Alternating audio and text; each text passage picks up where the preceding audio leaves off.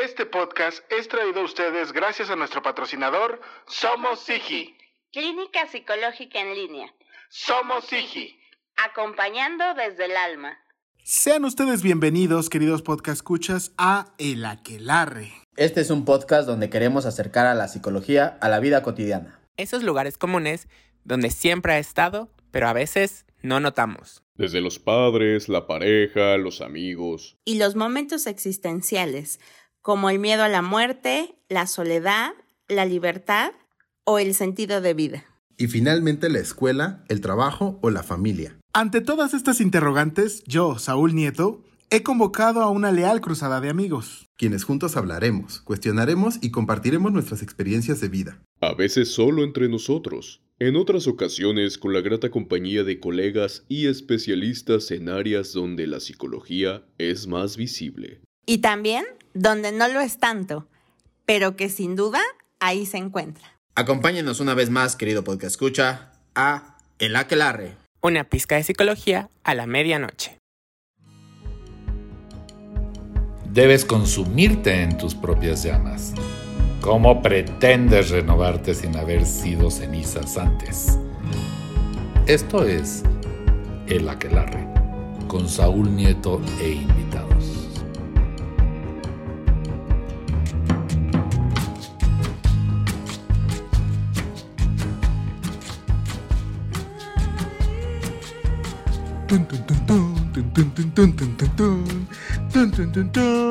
Es verdad, es verdad. Sea usted bienvenido. Está entrando con este temazazazo de, según yo, la carabina de Ambrosio. Ah, ah era de la carabina. Ah, ¿y quién eres tú? ¿El Beto el Boticario? No estoy seguro, pero. no tienes ni idea, ¿verdad? Solo, me acuerdo de la, solo de la. la pájara Peggy. Así es, a lo mejor de la pájara Peggy. La pájara Peggy. Este, sea usted bienvenido. Está usted entrando nosotros humildemente lo decimos así, al mejor podcast de psicología que puede usted encontrar en cualquier plataforma de, podcast. Eh, como todas las ocasiones, no me encuentro solo. Este es, este es, un capítulo especial porque cada vez que viene un invitado es un capítulo especial. La verdad es que eh, manejamos y manipulamos la realidad un poco por ahí, pero no importa.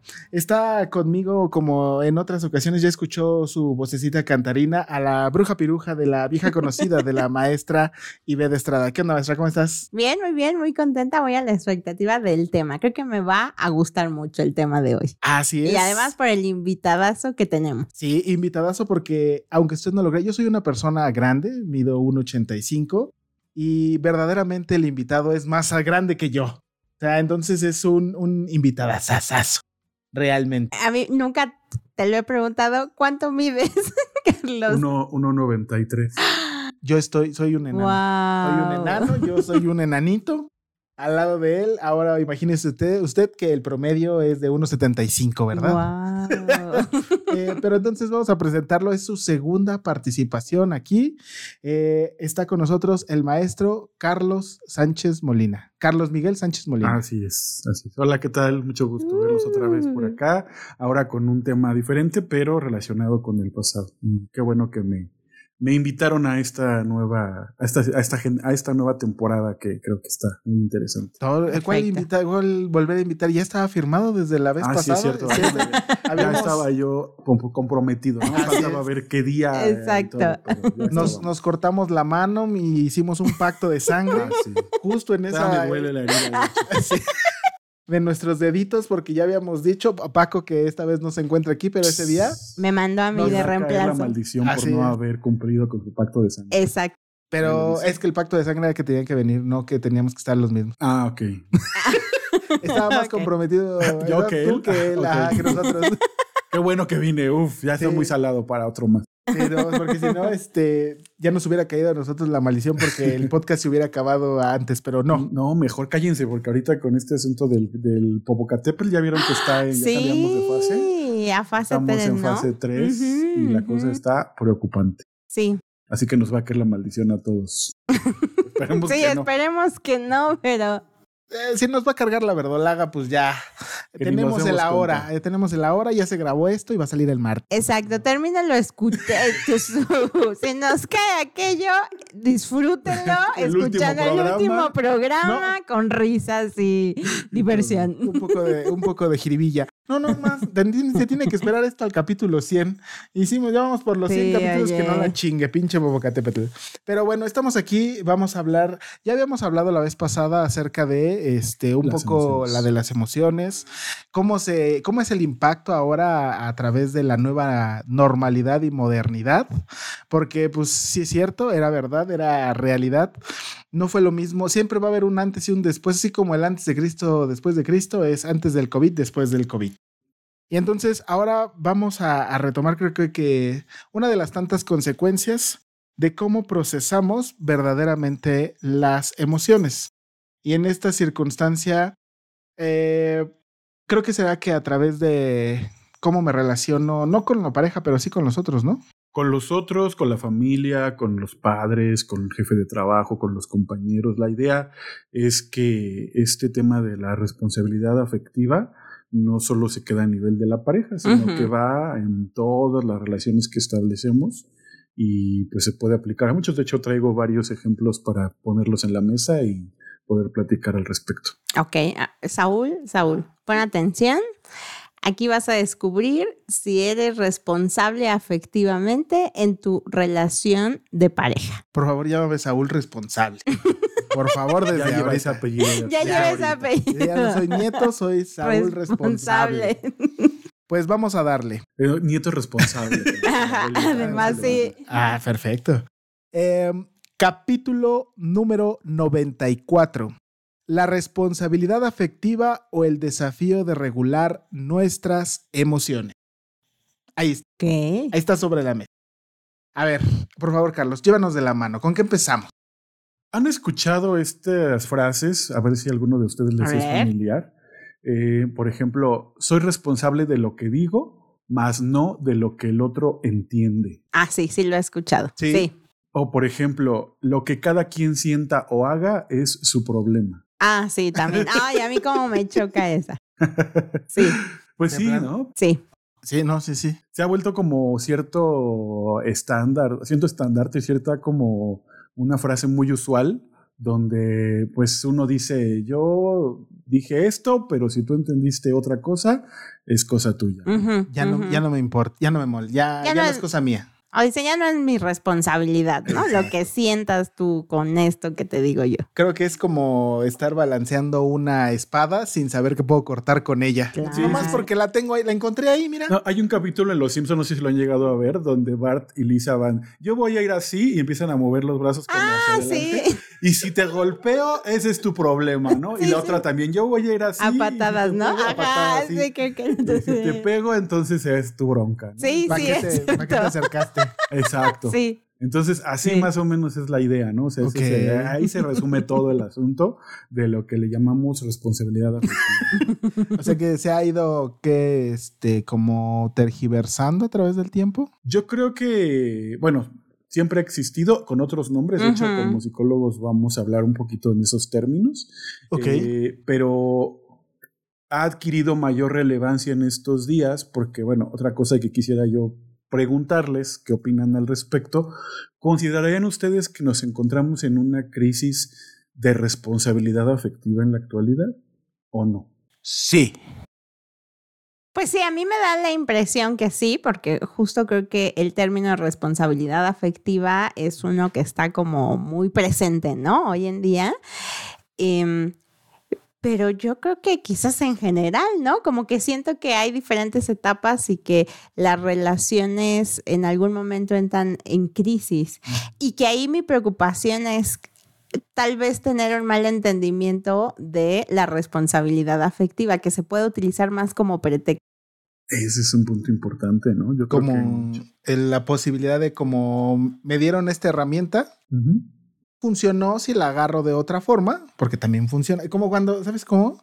Cuando agarras un, un, este, un desarmador de, de plano y te sirve también para los de cruz. Mm. No es que sea diseñado para eso, funciona más o menos, pero pues puedo andar chingando la cruz del tornillo que estoy intentando poner. Claro. Probablemente barra el, Sí. el- así el agujerito de la ranura, pero va a funcionar en el momento, ¿no? Ajá, Un día a mi marido le pasó, pero lo que hizo fue enchocar la puntita del desarmador por no querer usar el adecuado. Ah, Y eso que están diciendo es bien interesante. Momento, pausa para la reacción y el recuerdo y todo.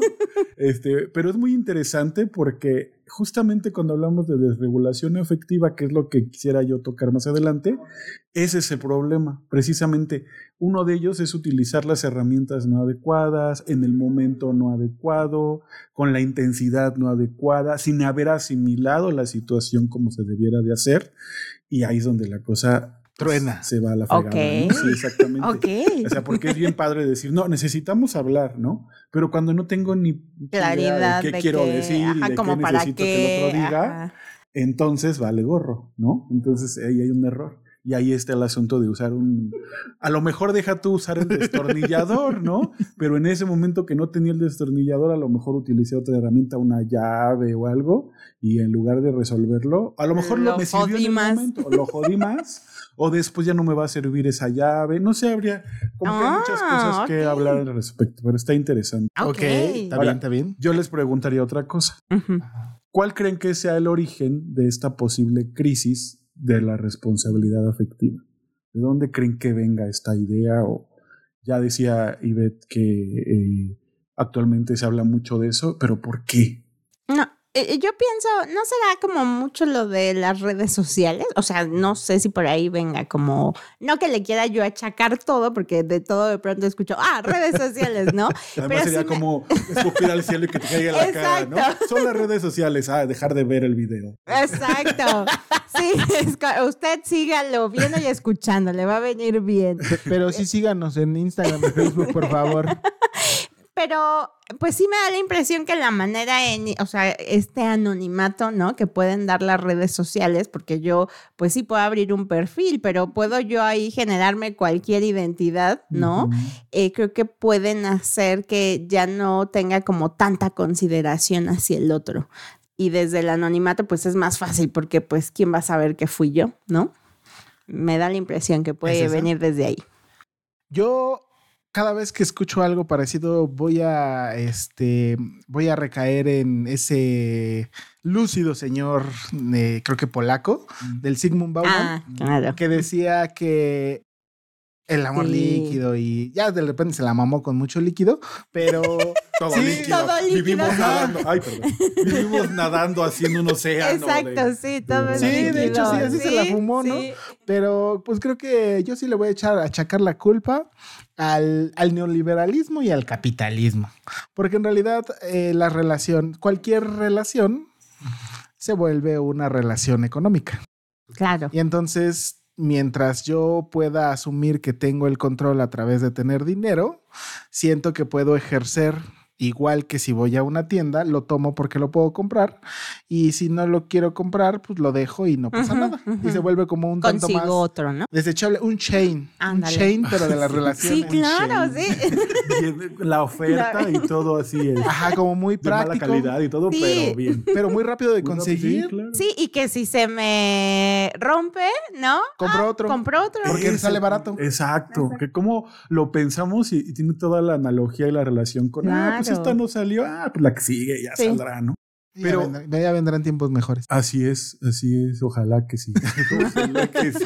Pero, pero sí, por ejemplo, ¿cómo le suena esta idea de que después precisamente de la pandemia, que fue un periodo, un contexto que nos dejó muy lastimados, muy afectados emocionalmente eh, por todo lo que vivimos. Vivimos pérdidas, Sí. pérdidas no solo humanas, pérdidas, perdimos prácticamente dos, tres años de nuestra vida que si se dan cuenta muchos los vivimos como en el limbo y ya luego retomamos nuestra vida con otra configuración diferente.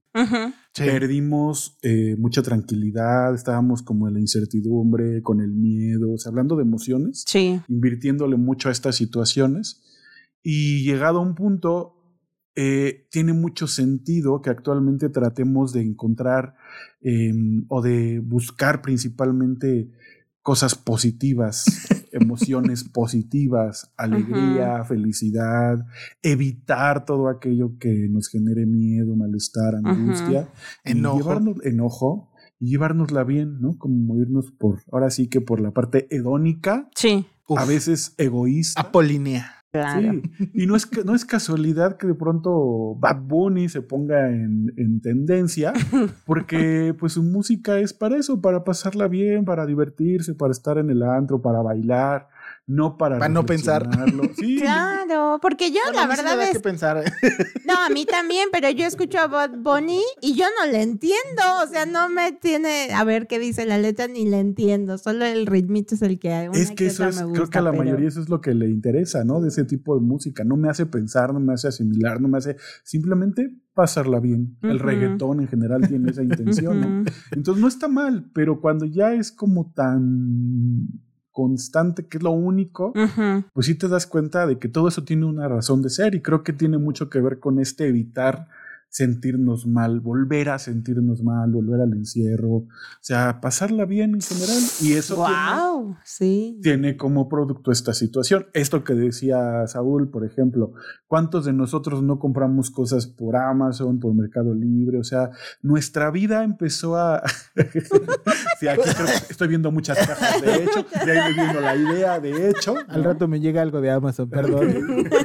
¿No? Y no se crea, yo también tengo un pedido ahorita pendiente, ¿no?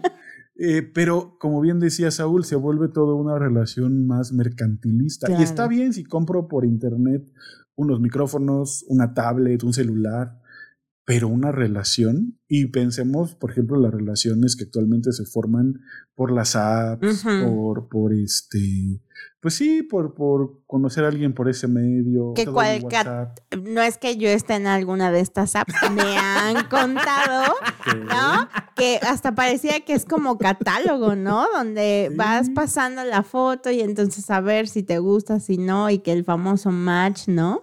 Entonces, o sea, sí me viene como el mismo mecanismo de estoy en Amazon o Mercado Libre, ¿no? Ajá, Viendo buscando- como los productos. viendo carne, ¿no? Ajá, sí. Es que yo pienso que hay como dos formas de, de- de consumir esa parte. Porque a mí me han contado que... Todo les cuentan a ustedes. Sí, claro. No, No, eh, yo sí tengo un perfil. Y entonces, lo curioso es que la gente no lee los perfiles. No lees. Solamente verdad. vas con la foto. Ajá, que en serio, ahí. porque de las veces que he llegado a platicar, de repente es. Es que es esto, esto y esto. Y le digo, pero ¿por qué me lo dices si está en tu perfil? No sé. Pues es que luego la gente no lee. Es como de, pues entonces, que pues, tal cual solo me concentro en la imagen. No leo todo, porque es un perfil grandote. O sea, sí son, vienen como bastante detallados. Pero Y no, lo único que hago es, si me gustas, vas, si no me gustas, no Exacto. no me, no me atrevo a ir analizando más cosas, si, si de verdad hay intereses en común, si la descripción me parece bien. En lo personal, si hay faltas de ortografía en la descripción. en No, ese Ay, no, momento. o sea, sí. Los demás así de, ay, tiene buen, buen, buen este Se ve bonito en perfil bikini. y todo. Se le ve bien el bikini, como dice. Y, y él así de, ah, falta de ortografía, la que sigue, la que Exacto. sigue, ¿no? es que es un común todo. O sea, Cada quien sus fetiches. Claro. A mí me, también me pasaría si veo que ya hay falta de ortografía, aunque esté muy guapo o guapa, híjole, ya se le va cierto encanto. Pues Es, sí, que es como, es que se tendría que ver un todo. ya Claro. en ese momento. Y nuestra profesión también, No. claro, sí, sí, O que realmente tenemos mejor este, apreciación del todo de las cosas. No nada más es como También concentrarnos en un solo pedacito. No, O sea, yo estoy si seguro hablamos- de que cuando tú compras algo por Amazon, refija- revisas las especificaciones. Y los comentarios, Los ajá, sí. comentarios y Sí. ver si sí. que- y yo, yo me fijo, por ejemplo, del comprador, del vendedor, que, que esté cerca, porque luego está muy lejos o tiene Ah. malas reviews y Ajá. es como sospechoso. Mis hermanos me dicen, cuando compres, si tiene muchas buenas referencias, duda, porque también eso puede ser una cosa ahí de una tranza que hacen por ahí. Entonces, bueno, son un montón de Ah, cosas que uno ya ha llegado a un punto, pues, se pone a revisar, pero en esto de las apps y eso, la mayoría de la gente no le interesa a lo mejor ver si hay estos intereses en común, aunque también creo que eso tenga un poco de sentido, porque tal vez si buscas algo real, o sea, una, una, relación real, pues a lo mejor el interés vendrá de la vista y ya conociendo a la persona cara a cara, aunque te dé un perfil chidísimo, así con un montón de cosas que dices, wow, ¿no? Ya cuando ves a la persona y hablan, ahí valió todo. Pues tiene como hasta cierto punto sentido, pero aquí entra otra cosa también. Mucha gente en estas apps no buscan relaciones reales. No. Tal vez buscan algo esporádico, algo pasional de la noche. De, Una caricia del alma. No, y eso cuando hablamos de. Caricia no solo en el alma. Una caricia del alma sudada. No, ok. Pero eso sí hablamos de, de, las apps para conocer a alguien pensemos en algo más que a lo mejor les sonará familiar, si es que es así, el llamado OnlyFans, por ejemplo, han oído de eso. Ah, ah sí, claro. O sea, ahí es puramente o sea, yo sé que hay OnlyFans, me han contado también, que, son de contenidos más eh, sustanciales. Picosones. ¿no? no, es que los picosones son los más. Ajá. Hay, hay, apps que, hay apps, perdón, hay, hay OnlyFans que pueden ser interesantes desde otros ah, otro contexto, ¿no? Sí, Pero en general, pues el OnlyFans es para mostrar la carne y pagar ahí una mensualidad y ya, ¿no? O sea, ahí se ve, creo que el OnlyFans es como la muestra más clara donde ya el Internet, pues básicamente te sirve para solo recrear la pupila, sin interesarte la vida de, más allá de la vida de la persona que hace, que sencillamente mostró esto Ah, y punto. Yo, yo, francamente no entiendo, o sea, cómo hay gente que le interesa pagar mensualmente una cantidad por estar viendo, en teoría, entre comillas, lo mismo. Tal vez haya lo que le llaman colaboraciones. pero en sí, pues es lo mismo, ¿no? O sea, veo la misma cosa en diferentes formas, posiciones y todo, ¿no? Pero básicamente, yo no lo entiendo sobre todo habiendo tantos contenidos en internet que no necesita uno que gastar. Claro. Pero pues cada quien, ¿no? Ese negocio dicen que va a destruir. Así que si algún día hacen el aquelarre en el OnlyFans, pues va a estar interesante a lo mejor el, el este, la experiencia. Ya cuando haya video, todos en topless. ok, me avisan para no venir a eso. ese ya no participa. Ese ya no. Y más con tanta gato aquí va a ser como una cosa rara. Peligrosona. Peligrosa. Pero entonces, si, nos damos cuenta con todo esto, esto ya forma parte de nuestro bagaje cultural. Ya el OnlyFans, las relaciones por WhatsApp, las relaciones mercantiles, comerciales, o sea, el interés económico. Creo que esto nos da un panorama muy claro de por qué conceptos como el ghosting, que imagino que ustedes están familiarizados con eso, el gaslighting, ese concepto del gaslighting se me hace bien interesante, no solo en pareja, sino en general, ¿no? La relación. En las empresas. Ah, sí, se da mucho. Ese se da mucho. Es, aunque, parece, aunque es como uno más eh, del, del, argot común en la pareja, en las empresas es como. Pero cabrón, se ve, ¿no? O sea. Ahora que vinieron las utilidades. sí. No hubo utilidad, chavos. No, no se pusieron la camisa. Exacto. Así es, porque ustedes no trabajaron bien, no hubo utilidades este año. Claro.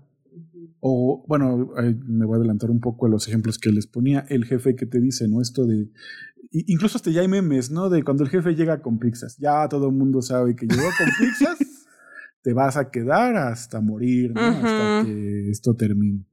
Y, es de, o sea, el mensaje detrás es este asunto de tú te tienes que poner la camiseta, ¿no? voy a esto de ti. Voy a, voy a balconear como cuando te dice el poli, y si no lo voy a evitar. Cuando te dice el poli, te voy a, basificar, pero no te compacto horas. Claro. o te basifico solo cinco.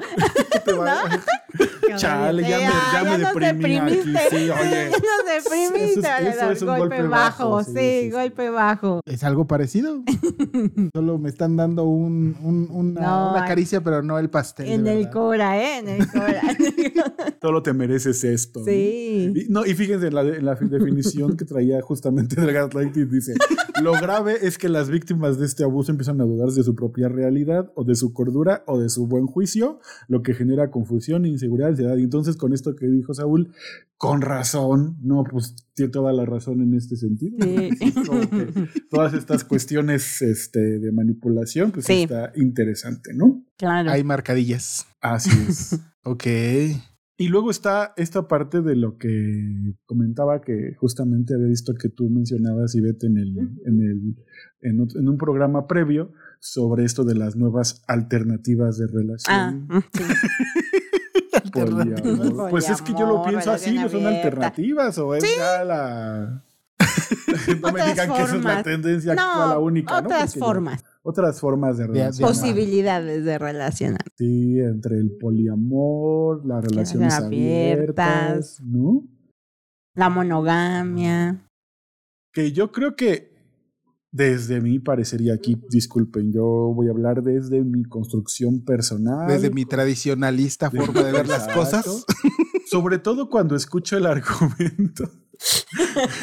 pues sí, la verdad. ¿Para qué No, decimos no, está bien, está bien, está bien. Cuando escucho este argumento de las relaciones abiertas, por ejemplo, de por qué para evitar caer en la monotonía, que es muchas veces, bueno, al menos es lo que yo he llegado a escuchar, sí me deja como, como, sí, sí, ¿no? Un, un escalofrío me ¿Por recorre la espina. Exacto. Porque no fue culpa tuya ni tampoco mía. Fue culpa, muchachos, De de la la, monotonía. No, no, qué cochinada de es una canción. canción, ¿Ah, sí? precisamente. Ah, cierto.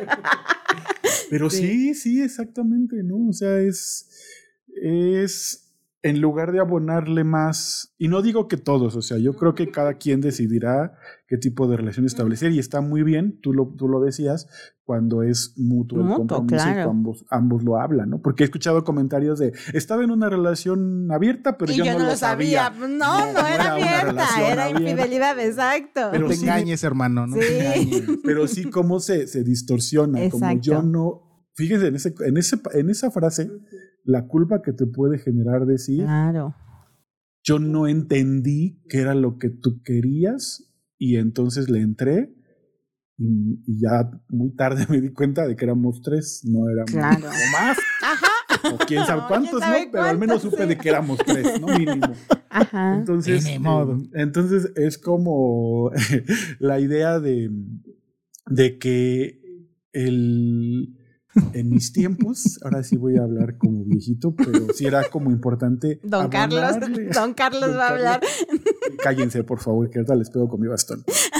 Este, es importante hablar de que si vas a entrar a una relación abierta es con la plena conciencia y claridad de qué es lo que vas a hacer, cómo le vas a hacer, platicarlo, hablarlo, decir que realmente sabes lo que estás haciendo y no por darle gusto al otro, no por estar en tendencia, no por seguir la moda o por esta fantasía de libertad que te da el hecho de si nos aburrimos, pues aquí están otras alternativas, ¿no? Sino más bien porque en verdad creo que eso funciona y porque me voy a comprometer contigo a que funcione. Claro. ¿no? Y que fíjate, cuando eh, lo dices desde ahí y que ahí yo lo pienso, pensándolo desde la responsabilidad afectiva, que al final estando en relación es una co-construcción, ¿no? Ahí es donde yo decía que lo que me pone como alerta de esto, que sea malentendido, en donde mm,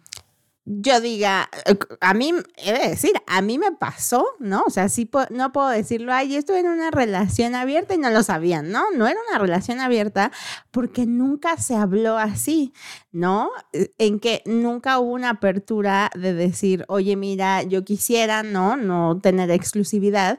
Y cuando yo llegaba a reclamar, el, el tema era como, justo tú lo entendiste así. Yo nunca dije, yo nunca prometí, ¿no? Que iba a eso, pero pues tampoco se habló, se puso sobre la mesa de cómo lo vamos a ir construyendo, ¿no? Se le pusieron los puntos sobre Exacto. las IES. Que desde ahí creo que eh, se nos olvida, me parece, que justo es una co-construcción, que no podemos dejar de lado que lo que si hago o no hago va a afectar al otro. Claro, porque además está el punto de, oye, ok, nunca dijiste que éramos ya una pareja, pero en el contexto en el que tú y yo estamos, Claro. lo que hicimos, lo que vivimos, lo que compartimos, lo hace una pareja. Exacto. Entonces, si tú querías algo nuevo, diferente, etcétera, etcétera, etcétera, creativo y todo lo que quieras, se tiene que hablar, porque yo crecí en una familia tradicional donde eso que, que estábamos viviendo se le llama una relación de noviazgo, pareja, etcétera. Y si tú querías construir algo distinto, el hecho de no haber dicho no es esto era necesario, Claro. no era como opcional. Creo yo, creo que es a lo que te refieres pero que también me, me da pie al siguiente planteamiento que les quería hacer. Ajá. ¿Quién tiene que ser responsable de las emociones en este caso? Hablando de responsabilidad afectiva. Es decir, yo tengo que ser responsable, tú tienes que ser responsable en general, pero eh, el hecho de que yo haya dicho, no quiero una relación tradicional, quiero una relación abierta, ¿eso automáticamente te hace responsable? ¿Eso automáticamente el hecho de que mucha gente diga, pues yo lo dije, ¿no? Yo te lo advertí, tú lo sabías, tú le entraste, pues ahora sí que tú sabías, ¿no? Eso ya automáticamente hizo a la persona responsable. Cuando dices a la persona sería la que habló o la que ya decidió quedarse así, ahí. Más bien la que habló, o sea, la que dijo, yo quiero una relación abierta. Y tú dijiste sí, o yo quiero, o no somos pareja todavía, no, no quiero esa relación. Lo dijo ya, tú le entraste y entonces ya el que lo dijo fue responsable por sí mismo solito o no lo fue. Sé que es una pregunta rara y no sé si está bien formulada. Es que a mí ahí donde me surge la duda es responsable, pero ¿qué estamos entendiendo como responsable?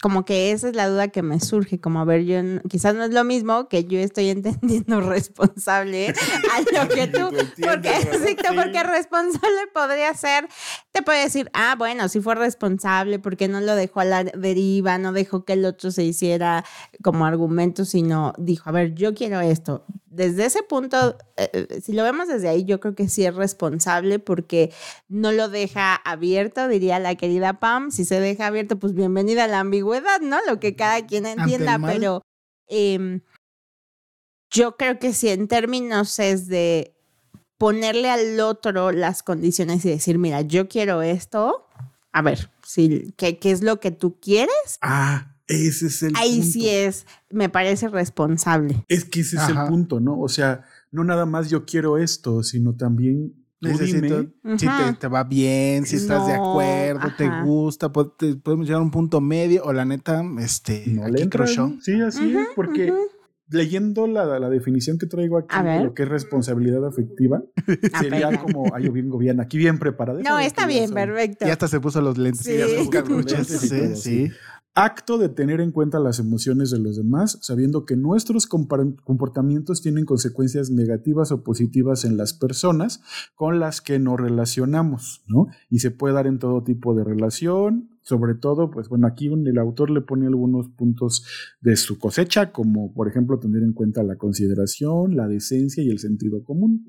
Eso es creo que ya muy de él. Sí. Pero en sí la idea es esto, ¿no? Saber que nuestros comportamientos tienen consecuencias positivas o negativas en las personas con las que nos relacionamos. Eso que tú dijiste ahorita de yo quiero esto, ¿qué quieres tú? Y ojo, no nada más es el otro que le diga o la otra que le diga, Ajá. "Pues sí, lo mismo que tú. Ah, entonces ya la armamos. no, no, no, no. Ajá. cuando no estás o cuando no quieres darte cuenta de que no estaba convencido, Claro. convencida de que tenía dudas o de que no tiene ni idea Pinche idea. de qué es. Ajá. Gracias.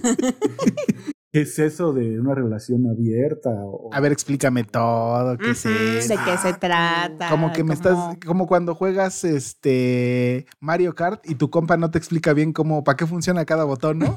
y ese güey va ganando. Como cuando estás chiquito y te ponen el, el cartucho así, el, el, El control sin conectar, al, sí, claro. al aparato, ¿no? Y tú estás ahí bien contento. Tú eres el mono tal. Y Sí, sí, me, me pasó. bueno. Me pasó. Hasta que te das cuenta, te, te- te desmadras en el videojuego y en la vida real, cuando Sí. te das cuenta de que eso de la relación abierta y eso, pues no era realmente lo que querías, ¿no? Y así claro. como que, ah, era Ah, esto. hijos. Ay, ya, Ya no.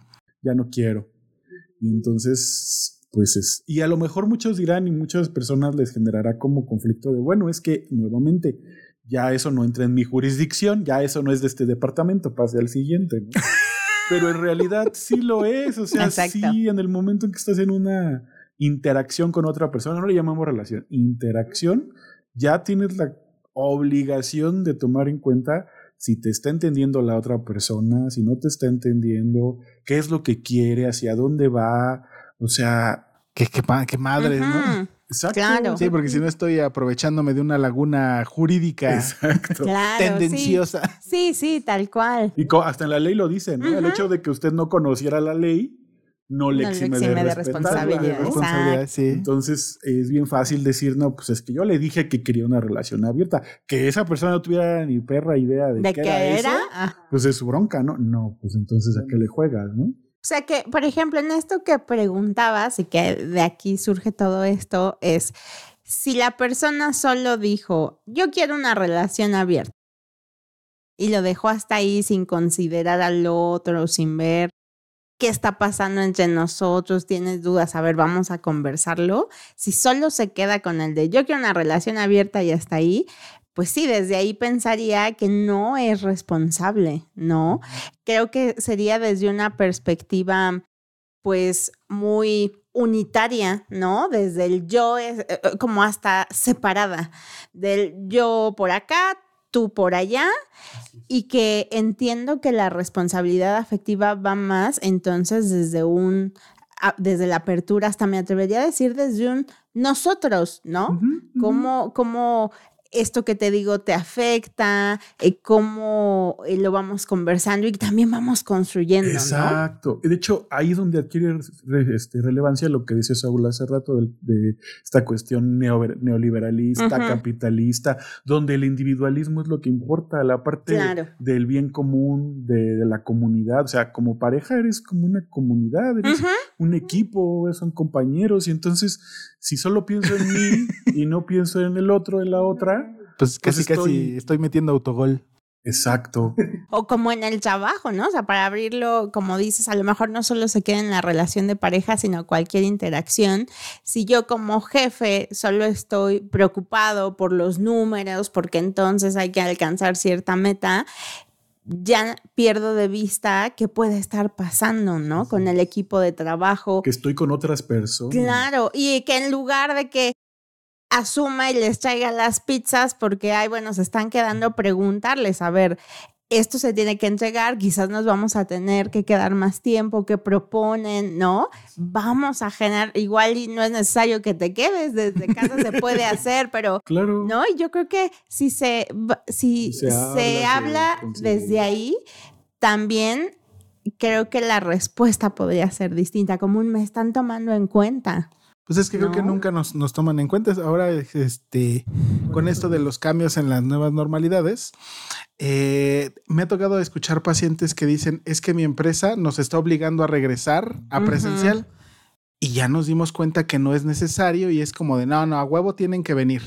Sí. Y además hasta lo toman como un castigo, es como de el home office no era una, este, no era algo permanente, ustedes tienen que venir aquí y se chingó. En efecto, sí, tal cual, tal cual. Y eso ustedes lo, lo están llevando y qué padre que lo podamos ver no solo en pareja, sino también en el trabajo, pero hasta en la familia. Les Voy Claro. a poner un ejemplo. Hace poco unas personas cercanas a mí, mis hermanos, no los quise evidenciar, espero que no escuchen este podcast. Estamos Bueno, sí, para que tengan ustedes, pero, pero bueno. Estamos guardando No su confidencialidad. Exactamente. hermanos. Bueno, Rodrigo, Diego, No dijimos sus nombres. Este, son nombres falsos. El señor X. Eh, el señor X le dice a Diego: Oye, eh, vamos a ir a tal lugar, tú llevas tu carro. Y el otro se queda así de: ¿No? Sí, porque no vamos a caber en el carro. Y a mí que me importa. Ah, Es que va a ir mi esposa y mi, cu- y mi cuñada, bueno, su, su tía más bien de mi esposa, y tienes que llevar tu carro. Y el otro, no, no lo voy a llevar. Pero ¿por qué no? No te, no te cuesta nada. No lo quiero llevar, no, ese día no quiero manejar y punto. ¿Mm? Y llevan un mes sin hablarse desde esa discusión. Wow, ajá. Uno dice es que el otro me, me contestó muy feo, fue muy grosero y, y este y bueno, es muy mamón, es en pocas palabras. Y el otro dice es que el otro me da órdenes sin tomar en cuenta pues que yo tengo derecho a decir sí o no, no quiero, ¿no? Eh, y entonces, si se dan cuenta en ambas posturas hay cierto punto de razón. Porque Sí. a lo mejor para uno era como de hazme el favor, yo voy a ir con mi esposa y, y su tía y necesitamos otro carro, pero no lo dijo así. Exacto. El otro, en cambio, es de no, no me importa y punto. En lugar de decir, oye, ve cómo me lo estás pidiendo. Si es un favor, pues te lo puedo hacer, pero que, que me estés dando la orden de... no me Hace late. que me cierra, no me late. Tal vez si hubiese Bájale, pasado... bájale de eso. huevos a tu forma de decir las cosas. Exacto. si se dan cuenta, en esta situación vemos precisamente esta parte de la no responsabilidad emocional. El hecho de que, pues, ¿quién tuvo la razón? Pues yo creo que en ambos había parte de razón y parte de error. Fue quizás el modo en el que lo manifesté. Pero si no lo asumo, si no lo acepto, incluso les he de confesar que he tratado de mediar así de, a ver, ya es más de un mes sin hablarse por esa babosada. Vamos a platicar y a hablarlo, ¿no? No quieren porque dice uno que el otro tiene la que él tiene la razón y el otro, Y el otro dice que él que tiene la razón y entonces no los Ahí se atoran. Y, y me preguntan a mí, a ver, tú dime qué hice mal. Y yo, no. Lo platicamos los tres y llegamos al acuerdo. Pero hasta ahorita como que no hay esa intención de hacerlo. No hay eso. exactamente. Entonces, bueno, ahí hablando del asunto de que en la familia no podemos hacer muchas cosas porque no es como tan fácil. Pero además, volviendo al punto, esto se ve desde la casa de la, con la familia, en el trabajo, en la escuela, uy, con mis alumnos. Ah, en la escuela, ¿no? Ay, Los equipos. Me acuerdo de un caso de, de una, una alumna que le tocaba ver a su paciente y llegó con tenis, ¿no? O sea, ya muy arregladito y todo, pero con tenis, ¿no? Y yo pensando, pues ahorita se los va a cambiar y va a entrar. No, era de, no, solo traigo tenis. Y entonces fue como, híjoles, pero esto ya no cuadra su, su... Pero es que cómo, que no sé qué, y empieza a ponerse alterada y todo, y no, que no sé qué, que no sé qué. Se fue a llorar, a llorar, así literal. Yo estaba, híjole, ya me veo ahí en Cosecov y Claro, en la- Derechos politécnicos. Derechos politécnicos porque hizo Este- llorar a la Ya, ya alumna. iba a salir en Facebook, maestro del sí. Arremete. Discrimina, Exacto, violenta. Y bueno, al final la chica eh, pidió a una de sus compañeras prestada unos zapatos, le quedaban grandes, pero bueno, lo hizo, lo resolvió, entró a su sesión y todo, ¿no? Y hasta ahorita va muy bien, este, hemos platicado, en su caso va muy bien. Les he de confesar que fue de las pocas alumnas que me mandó felicitación el Día del Maestro, de los Wow. actuales alumnos, porque de los anteriores sí, pero de los actuales, que creo que todavía me odian, pero este, de ella fue a las que me felicitó Wow. Día del Maestro. y- y no voy a jactarme de que eso lo manejamos muy bien, porque creo que fue tanto de ella como de mí después plantearnos y ver por qué y todo, y hablarlo y, y tratar de buscar una solución. Pero vaya, o sea, hasta ahí en las relaciones profesor-alumno Claro. también se ve el, el impacto que tiene la regulación emocional. Sí, ¿no? Imagínate. No, es que el maestro con su 1.90 vino a Ah, sí, violentarme. no. Y aparte estamos hablando de una alumna de unos 50 o menos, entonces imagínense. Ay, tú la posición. grandotote, claro. No, yo- Yo ahí era el que me gritó. Me gritó, exacto. Yo que, Que me, me gritó. gritó. Sí, sí, exactamente. Y aquí viene esta parte que les quería comentar de, por ejemplo, eh, el problema de la no responsabilidad emocional es que la persona se llega a sentir culpable de esta situación. Se llega a sentir, híjoles, es que yo hice esto, yo no hice aquello. Y entonces, así, si podemos hablarlo como sugerencias, lo primero que hay que hacer es saber qué es de cada quien, ¿no? ¿Qué es mi responsabilidad y qué es la responsabilidad del otro? ¿Qué está haciendo la persona que no está siendo responsable y qué estoy, perdón, qué estoy haciendo yo, ¿no? Entonces creo que ahí una de las primeras cosas como posibles alternativas es siempre, siempre, siempre separar qué es mío ¿Y qué es del y otro? qué es del otro. Porque, por ejemplo, pienso, me voy a balconear. A ver. Y voy a balconear a mi esposo. Ah. que lo conocen y luego tiene un unos modos, Ah, ¿no? sí, ya estás de conocer. Vas, Buen hombre, buen hombre, buen hombre. Luego se junta y ve sensible, ¿no? que está así chillando por todo en ciertos momentos del mes. No, no creo. No creo. Entonces, ese, ese- ese ejemplo no creo que sea solo. Hubiera, ahí quedaba muy bien que hubieras dicho. En general, ah, pasa esto. en general, ¿no? Pero bueno, Y ved casos de la vida irreal. lo que callamos, exacto. Bueno, muchachos, déjenme les cuento. Ah, Déjenme hacer mi catarsis. Déjenme hacer mi catarsis, no siempre lo puedo hacer. Ah, Entonces, eh, pues bueno, de pronto yo me siento algo sentimental, soy de fácil llanto, ¿no? De lágrima fácil en esos momentos. Y entonces puede llegar mi esposo con la forma y de pronto le sale lo autoritario. Lo amoroso. Lo autoritario. Amorosamente autoritario. Y entonces yo de pronto lo puedo vivir como, ¡ay! Muy brusco, ¿no? Y entonces ahí estoy yo en la lágrima. Entonces, por ejemplo, ahí podría decir, a ver, a lo mejor si mi esposo llega con esa forma, decir, a ver, quizás lo podría suavizar un poco más, pero también entender, en mi caso, decir, a ver, quizás no lo dijo, de, o sea, ya lo, conozco, no lo dijo en mal plan, le salió así y entonces también quizás aprender a regular en ese momento, no decir, bueno, aprender a no llorar tan fácilmente. Tan fácilmente, no, ando de lágrima fácil, ¿no? Entonces, pero también lo pensaba porque bueno, en consulta suele pasar. A mí me de pronto tengo pacientes que dicen es que yo lloro por todo, ¿no? Y que a veces la pareja llega y sí, tal vez le dicen algo de manera muy amorosa, pero una verdad que no gustó mucho y no, también lágrima fácil, ya. Entonces implica separar, ¿no? Yo lo veo así, a ver, si yo me pregunto, tal vez la manera en la que lo dije o el momento quizás en el que lo dije no fue el mejor, ok, a ver, aprender de eso. Y entonces, pero también del otro lado, poder decir, quizás soy una persona muy sensible y era necesario que se me dijera esto porque eso también nos puede ayudar a resolverlo, ¿no? Y bueno, es un tema mío que quizás requiero desarrollar mayor em, inteligencia emocional, ¿no? De, para que no cada vez que el otro venga yo me ponga a llorar, porque eso es lo que noto. De pronto pareciera que las personas dicen, mejor ya no digo nada o ya no, ya no se lo digo porque pues lo voy a lastimar, ¿no? Y, y de ahí no tenemos pues injerencia. Si el otro pues está sensible o le impactó y si forma de reaccionar es esa, pues es separar, ¿no? Esa parte de decir, bueno, mi forma no, no fue mi intención, intenté hacerlo lo mejor posible, creo que lo hice lo más amorosamente posible o respetuosamente. Y resulta que así reacciona fue el otro. una forma de cariño. Claro, es correcto. Se te dijo así por tu bien. Se te dijo así por tu bien y no lo supiste tomar chido.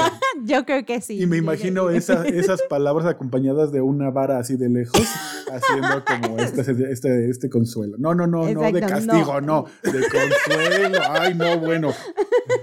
No, ya te balconeaste aquí, ¿qué onda? Es por tu bien mientras balanceo mi tarjeta de crédito. Es por tu Ah, bien. ok, ok, sí, no. Ahí sí es por su bien. Eso sí. Bueno, y entonces, justamente hablando de esta parte de evitar sentirnos mal, porque esto que tú decías creo que tiene mucho que ver con lo que decíamos al principio de estamos en un periodo de tratar de evitar las emociones Exacto. que no nos gustan, que no nos agradan. Eh, a lo mejor en este sentido tu marido es como, eh, sé que está sensible, pero pues generalmente así pasa y lo va a aguantar como generalmente así ocurre, ¿no? Y tal vez en ese momento no fue como Claro. generalmente ocurría. ¿no? Claro. Y a lo mejor tú en este momento me siento así, no quiero más estrés, no quiero más conflicto. Y pues salió este, la delicadeza del hombre, ¿no? Tan característica.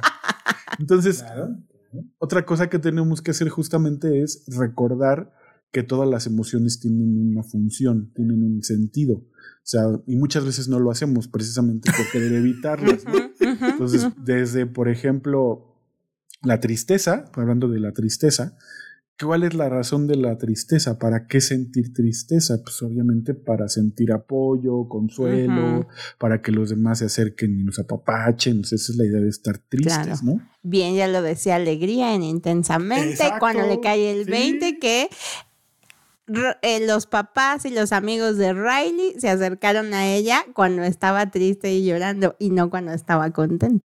Ahí se dieron cuenta que necesitaba de ellos. Exacto. Sí, sí, sí. Las películas de Pixar nos dejan muy buenas lecciones, ¿no? Este, pero por ejemplo, el enojo, ¿para qué nos servirá? Pues me hace darme cuenta que algo no me gustó, que se está transgrediendo un límite. Para defendernos, ¿no? Exacto, porque me doy cuenta de Claro, esto, de esto entonces me voy a actúo. ¿no? Ujú. actúo. A diferencia, por ejemplo, del miedo. En el miedo, Mi vida está en hacer, peligro. Hui- huir. Para sobrevivir, Escapar exacto. de eso. que Mi, mi yo está en peligro. Ese caballero de enfrente se ve sospechoso. Mejor me cambio de acera, ¿no? Claro. Ajá, ajá. Sí, sí, sí. O empieza el movimiento, ¿no? Telúrico, agarro a mi perro y Ya me como ya no, hay, salgo. ya no hay alerta sísmica porque está aquí abajito el exacto. temblor, entonces salgo corriendo. ¿no? corriendo, Y ahorita, exacto. volviendo al tema del Popocatépetl. Por ejemplo. entonces, en cuanto veamos la ceniza caer ya en forma rojita, entonces ahí sí se encierran en su casa. Sí. Ahora sí ya. Pero, pero a lo que voy es justo eso, ¿no? Si pensamos en que las emociones tienen una función, tenemos otra cosa que hay que hacer, no evitarlas, ¿no? Me siento triste, te lo digo, me siento triste, me siento preocupado, ansioso, eh, enojado, te lo comento, ¿no? También se vale, a veces queremos un espacio para nosotros y decir, ahorita no, déjame, al ratito. Fíjate, yo hago eso. He aprendido a hacerlo cuando a lo mejor tenemos que hablar mi esposo y un tema que sé que podría ahí impactar más. Si de pronto le digo, dame tiempo, ahorita no estoy lista. Cuando lo sienta, sienta que puedo estar lista, sobre todo, no se lo digo así, pero en el sentido para mí, para aguantar el chingadazo. bueno no, dijera, ¿no? pero, pero como, o sea, yo le digo, no estoy lista, dame tiempo, pero un poco en mi ejercicio es decir, va, aguanta el chingadazo y poder resolverlo, necesito estar en cierta disposición de no cerrarme, de, entonces, bueno, dame, como, dame chance de prepararme para poder hablarlo. Exactamente, ¿no? Pero a veces no tenemos ni esa costumbre, simplemente me repliego porque a lo mejor la otra persona no lo va a entender o porque yo mismo, misma no sé cómo explicarle lo que me está pasando y sencillamente no hablo, no digo nada, me alejo y dejo que la otra persona solita se dé cuenta de qué es lo que me está pasando o que no quiero hablar, ¿no? Claro. Pareciera obvio, pero no lo es. No, pero además Es ahí va la ambigüedad, Carlos, ¿no? No me leíste la mente. Yo estaba enojado y tú no me leíste O la sea, mente. Era muy obvio que estaba enojado.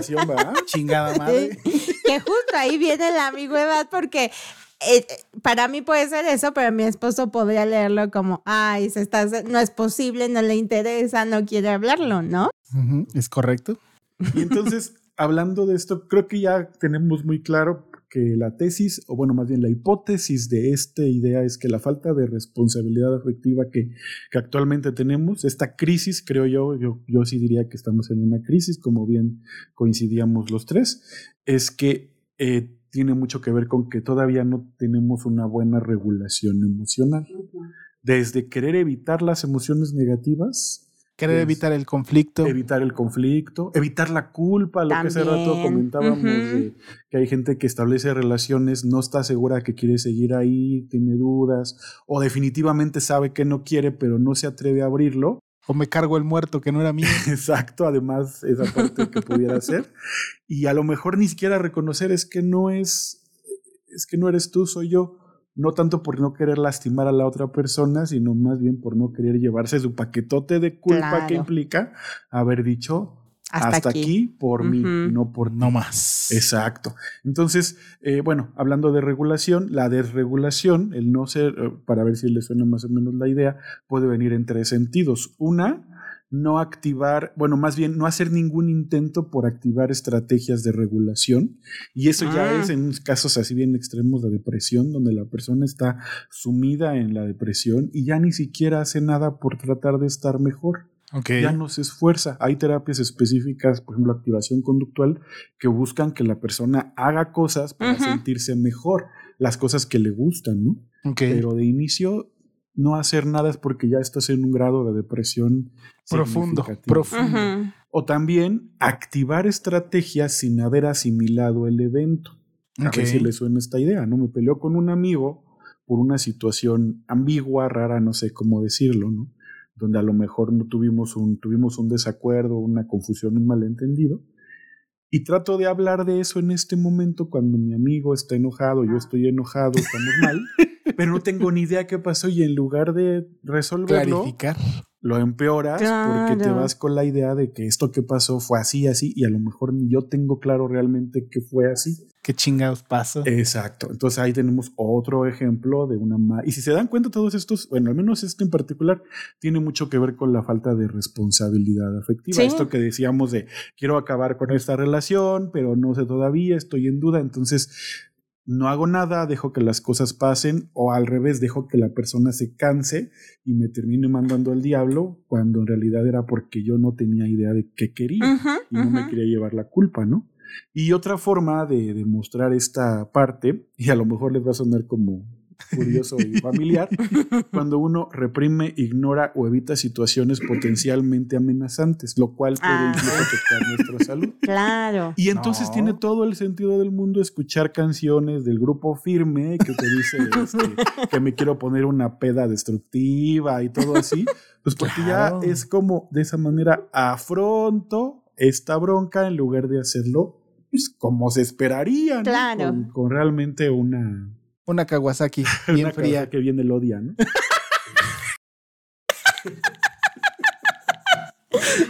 Es correcto, es correcto. Sí, Pero ¿no? una, una, no ponerte la peda de tres días La porque no fuiste capaz de Claro. te la pérdida de mi trabajo, ¿no? No digo que sea una pareja, sino de mi trabajo, de Sí, sí, sí. la muerte de un familiar, o sea, porque algo así puede pasar. o sea, Claro. tampoco se delimita a una sola cosa. Exacto. Entonces, esos son problemas de la desregulación y creo que aplican perfectamente con este tema de la responsabilidad Afectiva. Afectiva, claro. que va muy de la mano justo con esta situación. Y bueno, no sé si todavía tengamos tiempo. Pues ¿me ya más como para el final. Ya nada más para cerrar esta parte, yo quisiera mencionar precisamente de, de un modelo de regulación que me parece importante Ok. señalar, que es el modelo de Gross, que nos habla de que siempre la regulación va en sobre todo cuatro sentidos, cuatro puntos que en terapia se trabajan perfectamente a profundidad, pero en general pues se tendría que tomar en cuenta, ¿no? Por ejemplo, uno es decidir a qué situaciones le voy a prestar atención, es el primer paso de la regulación, a qué le voy a prestar atención, que es de toda esta situación, en qué me voy a enfocar. Al hijo de su reputísima madre que no me hizo la parada en, la, en el camión no. y que me chingó el día. Sí, ajá, sí, sí, sí. Si eso me voy a enfocar, entonces ya me la, me la pasé mal porque ya se fue y ese ni, ni en cuenta de mi existencia. Pero pues yo ya estoy haciendo corajes con ese güey. Claro. O a lo mejor ahorita mi pareja hizo algo y entonces me pongo no histérico, histórico y me acuerdo de todas las que me ha hecho y que nunca le cobré y que ahí quedaron y que entonces mi atención no solamente está en lo de ahorita, mi Sí, atención no, está de- en el historial este, de, de todo lo que ha pasado antes, ¿no? Wow. Entonces ahí empezó a pasarla mal y ahí empezó a sufrir esta situación. El- una, una reciente de mi esposa es que quiere que le compre un oso. Se lo prometió. ¿Un oso de verdad? No. de Ah, ah, Se lo prometió. Pero grandote. Se lo prometió. Mira, la anécdota fue. eh, Me contó su esposa. Sí, sí, sí, sí. Su esposa O me sea, contó. Si sacamos, si sacan en Semana Santa esa cajonera, te compro un oso de peluche grande.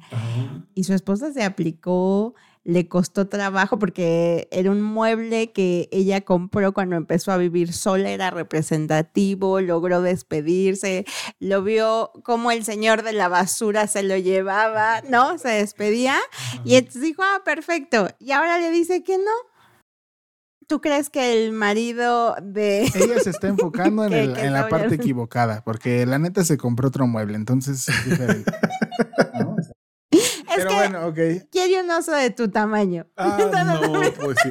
Pero si cabe aquí, Otro. digo yo que por Ahí, otro no, mira. ya nunca más me van a volver a invitar. Le voy a decir, de a ver, párate ahí.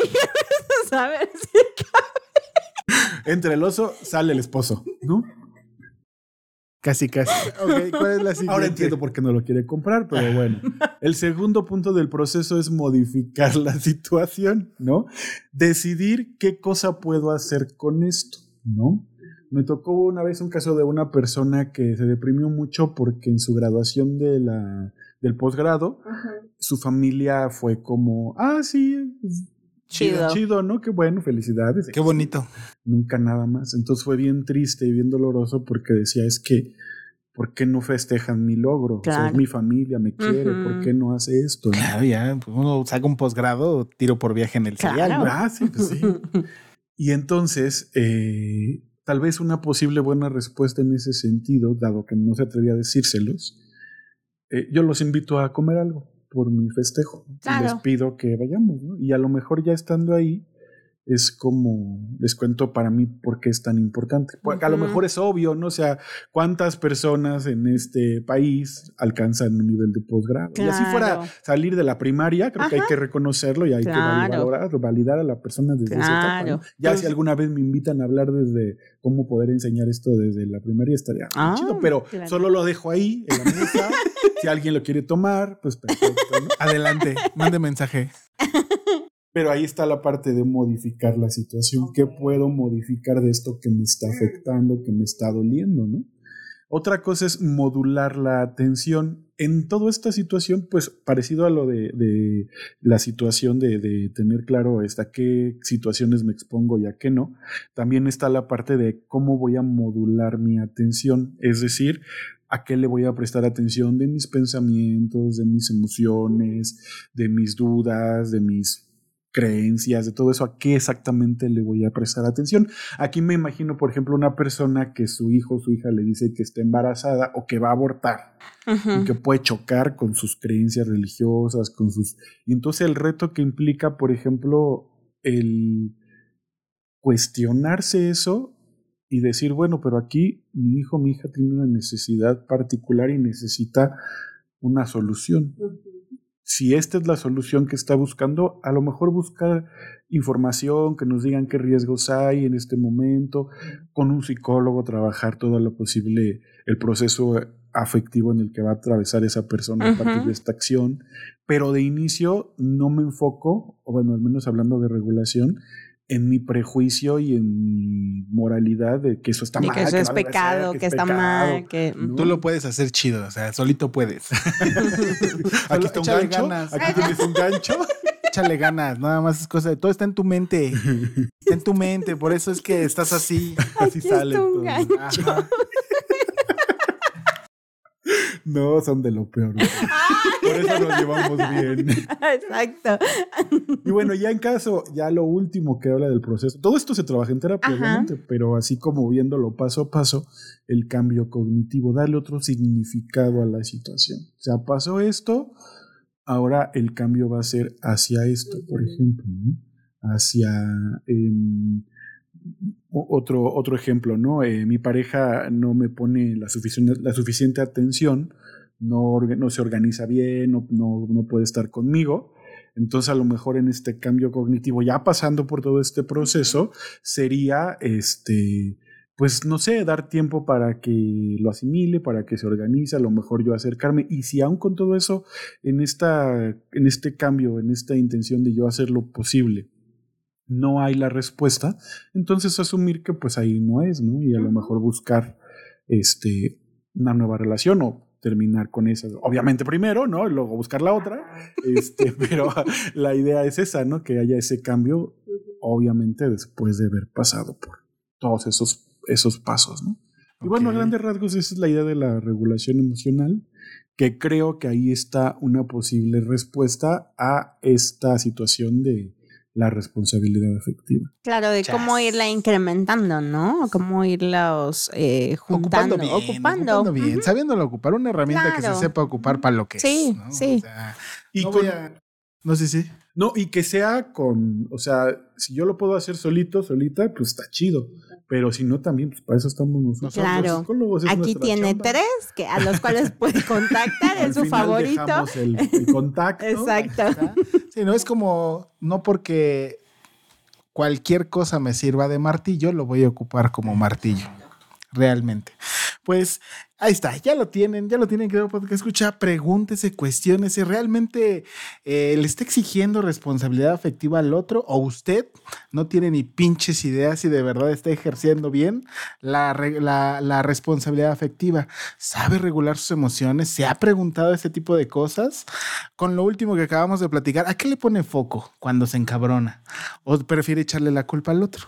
Yo creo que por ahí podrían comenzar a hacer sus primeras preguntas y sus primeras reflexiones. Este, maestra, ¿tú ¿sabes las redes ya? Sí, A claro ver. que sí. Estamos en Facebook, YouTube y Twitter. No, no, Instagram. Instagram, Instagram. en Y Twitter, OnlyFans. Twitter, Y. OnlyFans próximamente. Ahí va. Vamos a, vamos a poner aquí el Pero fondo de ya- playa para que nos dejen estar medio desnudos en, Sí, en YouTube. en YouTube. A ver, ahí van, ahí van. YouTube, Facebook e Instagram como el Aquelarre Pod. Así es, dele like, compartir, me gusta, guardar publicación, activar la campanita, suscribirse. Todas esas cosas nos ayudan a nosotros a ir creciendo más y a llegar a más gente. Eh, estamos también en todas las plataformas, bueno, las principales plataformas de podcast, Spotify, Apple Podcasts, Google Podcasts, Amazon Music, la que usted le guste. Muy probablemente estamos ahí y si no estamos ahí, pues escríbanos para ver si nos podemos dar de alta o qué pasa. Mientras no nos cobren, ahí vamos a estar dando. Así es. Eh, tenemos eh, un, una- un saludillo, lo voy a hacer porque me, me siento orgulloso de ello, a esa comunidad este, española que nos escucha del otro lado del charco, a nuestros oyentes también en Estados Unidos. Tenemos un porcentaje Mm. interesante de gente que nos escucha por allá. No entiende Muchas nada, gracias. pero sí lo escucha. ¿Eh? No, no, nada. No entienden nada, pues ojalá entiendan. No, porque son, supongo son, son latinos. Sí, imagino. O alguno que otro Bueno, que hay, está hay gente, aprendiendo o practicando español. hay- exacto, hay gente que sí utiliza los podcasts para aprender el español. El español, yo los escucho a veces en inglés como para practicar de repente. Me ¿Ves? espero muy rápido, ¿Ves? pero también lo escucho. Ahora entiendo yo. por qué se llama el aquelarre, porque cuando está escuchando y está practicando, invoca un demonio y entonces Sin ahí se vuelve un asunto interesante. Se materializa algo ¿Cómo repilante aquí en esta habitación. Eh, un saludo a los hoy ausentes, al Dinamita Café Alejandro, De hecho, que hoy se encuentra este, ausente, al señor oscuro Oscar Olek y al maestro mágico diseñador Paquito Ibarra, que es el, el mágico detrás de todo el, el arte creativo gráfico de nuestro podcast. y a Jordi. Y al maestro Jordi, que estuvo con nosotros, va a estar con nosotros la siguiente semana, ahora sí, se dejó caer como un ser divino a, esta, a estos siguientes capítulos para hablar también de temas que nos movieron a todos. Pues van a estar muy buenos. Eh, muchas gracias por haber estado aquí. Muchas gracias, Carlos. También tú te dejas caer desde muy, muy lejano. Y, Sí. De hecho, De sí. hecho, lo bueno que es domingo. sí, sin duda. Muy ¿Y algo más que quieras agregar? Nada más, muchas gracias por la invitación y pues ya saben que aquí andamos para Así. cuando quieran volver a sufrir. con Perfecto. Vos. Ahí está. Recuerden. Ajá. Yo pregunta si alguien quisiera contactarte para terapia, algo así y demás, que nos escriba y Ah. entonces te avisamos o quieres dar como información en particular. Pues no, me parece muy bien la idea. Si a alguien le interesa. No me, pues no me gusta ser acosado eh, de, en WhatsApp. Mejor escriban.